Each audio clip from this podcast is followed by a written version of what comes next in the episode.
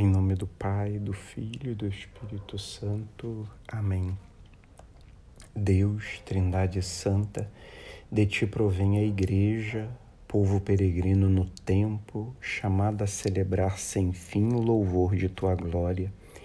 Em ti vive a Igreja, ícone do amor trinitário, comunhão no diálogo e no serviço da caridade.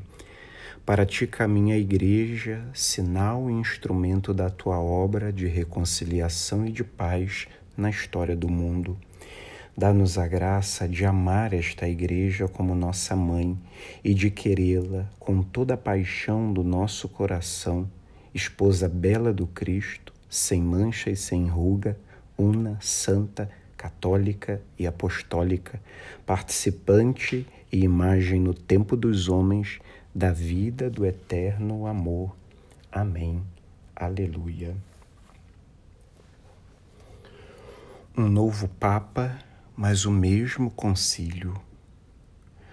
Um dia depois de ser eleito sucessor de Pedro, o Papa Paulo VI dirigiu sua primeira mensagem ao mundo inteiro em 22 de junho de 1963, na qual enfatizava que a parte mais importante do seu pontificado seria ocupada pela continuação do Concílio Ecumênico Vaticano II.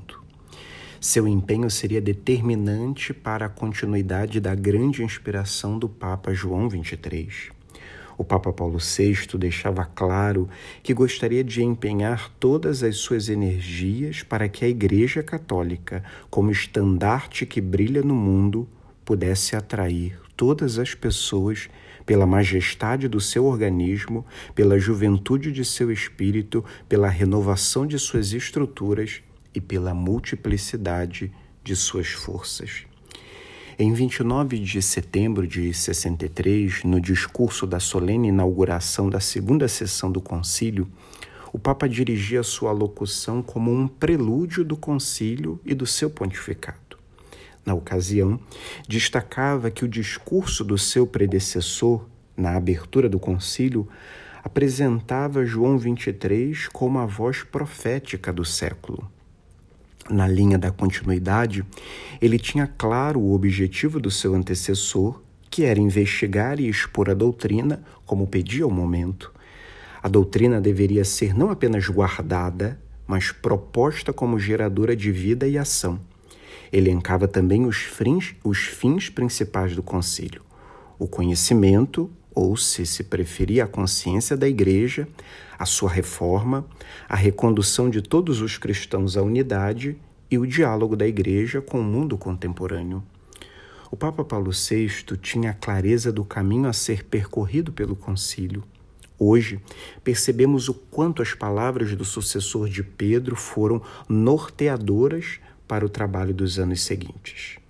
Cremos ter chegado a hora em que a verdade acerca da Igreja de Cristo há de ser aprofundada, ordenada e expressa, não talvez com aqueles enunciados solenes que se chamam definições dogmáticas, mas por meio de declarações do magistério ordinário mais explícito e autorizado, que digam à Igreja o que ela própria pensa de si mesma. É a consciência da Igreja que se esclarece na adesão fidelíssima às palavras e ao pensamento de Cristo, na recordação reverente do ensinamento autêntico da tradição eclesiástica e na docilidade à iluminação interior do Espírito Santo, que parece mesmo querer hoje que a Igreja faça todo o possível para ser reconhecida verdadeiramente, tal qual é na ocasião, o Papa lembrava que a segunda sessão do concílio tinha a missão de refletir sobre a essência da Igreja. A proposta era pensar a missão dos bispos e a composição do corpo místico de Cristo. Segundo o pontífice, a Igreja era chamada a uma renovação, mantendo-se fiel à sua essência, aspirando a uma vitalidade exterior e interior a educação na caridade e a unidade entre os que professam a fé em Jesus Cristo. Diante do drama espiritual da divisão dos cristãos, nas palavras do Papa, enfatizando a busca pelo ecumenismo, o concílio deveria ser um concílio de convite, de expectativa, de confiança numa participação mais dilatada e mais fraterna da sua ecumenicidade autêntica. Visitando esse período e as palavras do Papa Paulo VI, percebemos com clareza sua intenção de dar continuidade ao caminho iniciado por João 23. Além disso, sua reflexão apontava para um caminho de profunda fidelidade ao mistério da Igreja, mas ao mesmo tempo a consciência de fazer com que a Igreja pudesse ter uma maior incidência na vida do mundo para que cumprisse sua missão de ser a presença do Cristo no meio da humanidade. O Papa Paulo VI não teve a graça de começar o concílio, mas teve a graça e o desafio de continuá-lo e conduzi-lo pelas estradas apontadas pelo Espírito até o seu término. Ajudai, ó Mãe, a nossa fé, abrir o nosso ouvido à palavra para reconhecermos a voz de Deus e a sua chamada, despertai em nós o desejo de seguir os seus passos, saindo da nossa terra e acolhendo a sua promessa.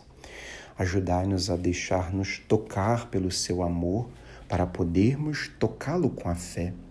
Ajudai-nos a confiar-nos plenamente a Ele, a crer no seu amor, sobretudo nos momentos de tribulação e cruz, quando a nossa fé é chamada a amadurecer.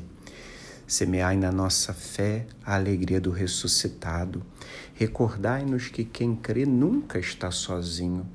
Ensinai-nos a ver com os olhos de Jesus, para que ele seja a luz no nosso caminho e que esta luz da fé cresça sempre em nós, até chegar aquele dia sem ocaso, que é o próprio Cristo, vosso Filho, nosso Senhor. Glória ao Pai, e ao Filho e ao Espírito Santo, como era no princípio, agora e sempre. Amém. São Paulo VI, rogai por nós. Em nome do Pai, do Filho e do Espírito Santo. Amém.